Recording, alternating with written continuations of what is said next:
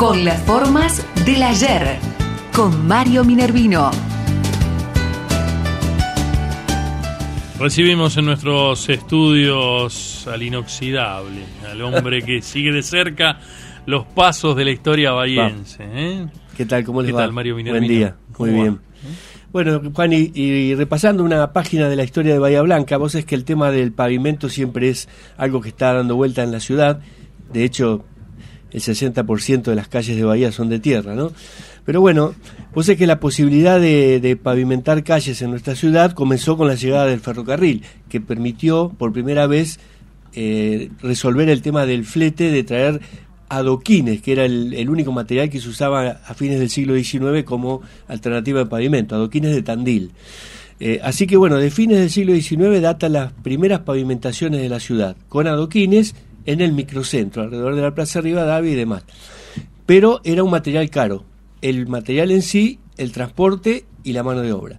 Así que eh, la historia de hoy data de una alternativa que encontró el intendente Valentín Vergara en 1910, que había tenido mucho éxito en Rosario y en Buenos Aires, y era colocar pavimento de madera. Pavimento de madera era como es hoy el pavimento articulado, tarugos, en vez de ser de cemento como son hoy, eran de madera. En Buenos Aires usaban de algarrobo, en Bahía Blanca salieron bien las pruebas con el caldén, que era una madera disponible en la zona. Así que bueno, Valentín Vergara licitó en 1910 las primeras 40 cuadras con pavimento de madera, tarugos, que se colocaban sobre arena y una pieza al lado de la otra, una colocación simple, livianito, y un espesor de más o menos 3-4 centímetros, y así quedó todo el microcentro de Bahía Blanca tipo piso parqué de madera. ¿Mm? y había poco tránsito, así que era silencioso, era un, muy cálido, pero ¿qué pasó? Fue un fracaso. Al poco tiempo la madera trabaja, se dilata, y el pavimento empezó a explotar. No, a explotar directamente. Directamente. Salían por pedazos, quedaba un tipo un bache y los tarugos saltaban eh, ante la pisada de una persona, a veces con el paso de un caballo, de un carro. Este, entonces el pavimento empezó a tener por todos lados baches, que si bien era fácil arreglarlo, había que llamar a una empresa que se haga cargo y demás. Ese fue el primer gran problema.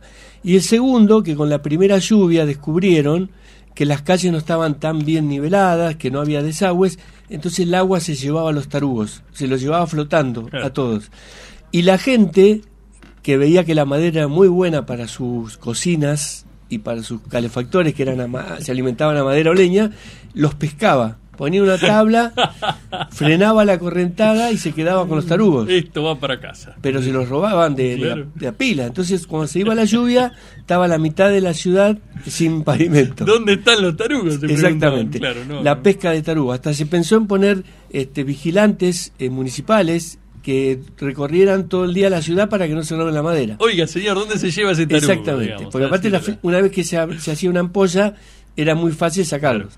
Bueno, así que bueno, hasta la década del 30 igual hubo calles de madera y en esa época se volvió otra vez al adoquín por un lado, porque ese sí no se lo podían llevar, y de a poquito las tecnologías fue aportando el asfalto, fue aportando otras alternativas. Pero bueno, si vos ves diario de la época entre 1910 y 1930, vas a ver que cada lluvia, este, la pesca de tarugos y el robo de tarugos de un ensayo que no resultó lamentablemente favorable.